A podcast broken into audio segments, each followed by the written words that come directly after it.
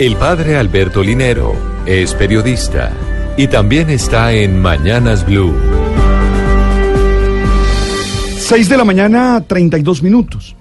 De las experiencias tristes que he tenido en mis viajes es visitar el museo a las víctimas del holocausto en Jerusalén, el Yad Vashem.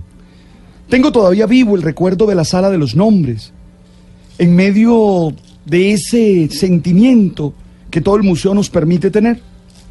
Allí se recuerda a las víctimas judías de los nazis y se busca que no se pierda de vista que eran personas concretas, con una identidad y una historia personal bien precisa.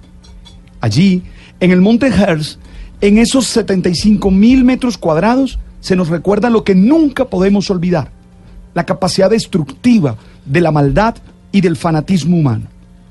Pero extrañamente en Colombia no pensamos en las víctimas, sino que tratamos de celebrar a los victimarios. Sí, terminamos idolatrando a los malvados.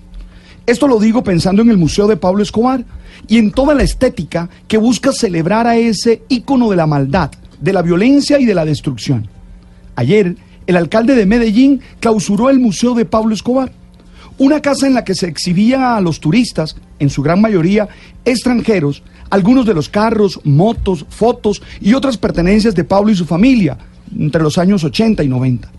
Era tal la acogida del clandestino museo que llegó a aparecer en el sitio especializado en turismo, el TripAdvisor, con una valoración de 4.5 estrellas. Tú sabes que eso lo califican sobre 5. Quienes lo visitaban se identificaban como profundos seguidores del narcotraficante, ese mismo al que se le adjudican unos 4.000 asesinatos en la década de los 90. Estos usuarios calificaron el museo con un certificado de excelencia que se puede ver en este sitio web.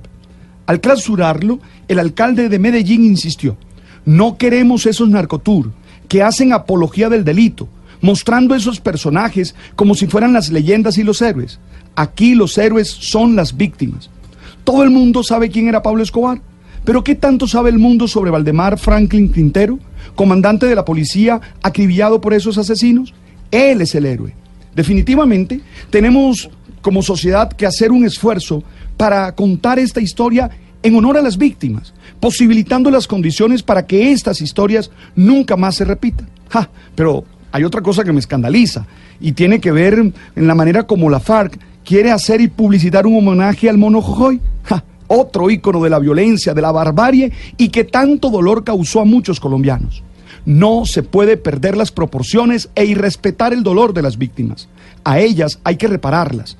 Mientras no entendamos que no se puede adorar el mal, no vamos a construir ninguna sociedad justa en la que los seres humanos podamos ser verdaderamente felices.